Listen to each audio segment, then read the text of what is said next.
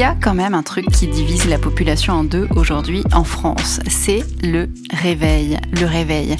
Il y a ceux qui le mettent et ceux qui ne le mettent pas. Forcé d'admettre que c'est une différence majeure. En cette période de confinement, plus que jamais, il y a la France qui se lève tôt et la France qui ne se lève pas. D'ailleurs, il y a quelque chose de jubilatoire à ne plus être obligé de mettre le réveil, il faut bien le dire. C'est tellement bon de ne pas avoir l'impression qu'une force maléfique doit impérativement nous sortir du lit le matin alors qu'on dort encore, qu'on est crevé de la journée de la veille, qu'on s'est couché trop tard parce qu'on avait trop de choses à faire. C'est tellement bon de ne plus sentir cette violence matinale là et juste de se lever un peu plus tard, d'être un peu plus à son rythme, d'écouter un peu plus son corps, de laisser le naturel s'imposer. Et parfois de le mettre, le réveil, histoire de ne pas complètement lâcher la rampe, mais en se laissant une petite marge de manœuvre, un temps de latence, un répit. C'est tellement bon ça. Ça fait vraiment partie des petits plaisirs du confinement. Il n'y en a pas beaucoup, mais celui-là, il est franchement mal. Sauf qu'en réalité, on ne peut pas en parler parce que clairement, par rapport à ceux qui se lèvent, c'est la honte. De ces moments de plus en plus nombreux où tu as l'impression qu'il faudrait que tu t'excuses de n'être qu'un petit merdeux confiné qui sert à rien, qui n'a rien à faire de particulier et qui ne peut même pas bosser.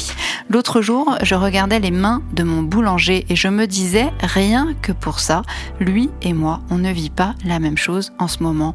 Lui, depuis trois semaines et demie, il se lève il galère avec la paperasse, le chômage partiel de ses employés, le retour de sa femme à la caisse, les heures supplémentaires puisque justement il ne peut pas payer ses salariés, et son pain à faire et son pain à vendre.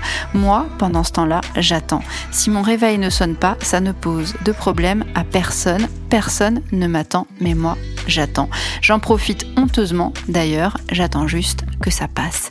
Clairement, donc, on ne vit pas la même chose non plus que ceux qui se lèvent à l'aube pour faire tourner les chaînes alimentaires en 3-8, ni la même chose que les caissières, le facteur, le mec du bureau de tabac, et évidemment, je ne vous parle pas des soignants et de tous les salariés des hôpitaux qui, eux, travaillent nuit et jour et qui doivent bien rigoler avec mes histoires de réveil.